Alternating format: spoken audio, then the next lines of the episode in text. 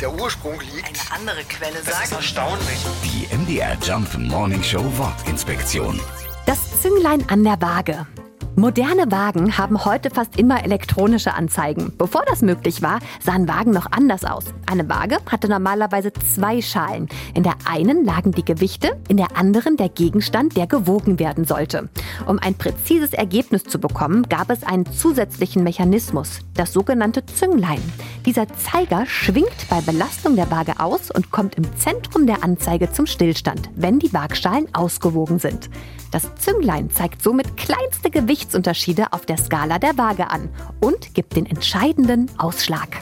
Die MDR Jump Morning Show Wortinspektion. Jeden Morgen um 6.20 Uhr und 8.20 Uhr und jederzeit in der ARD Audiothek.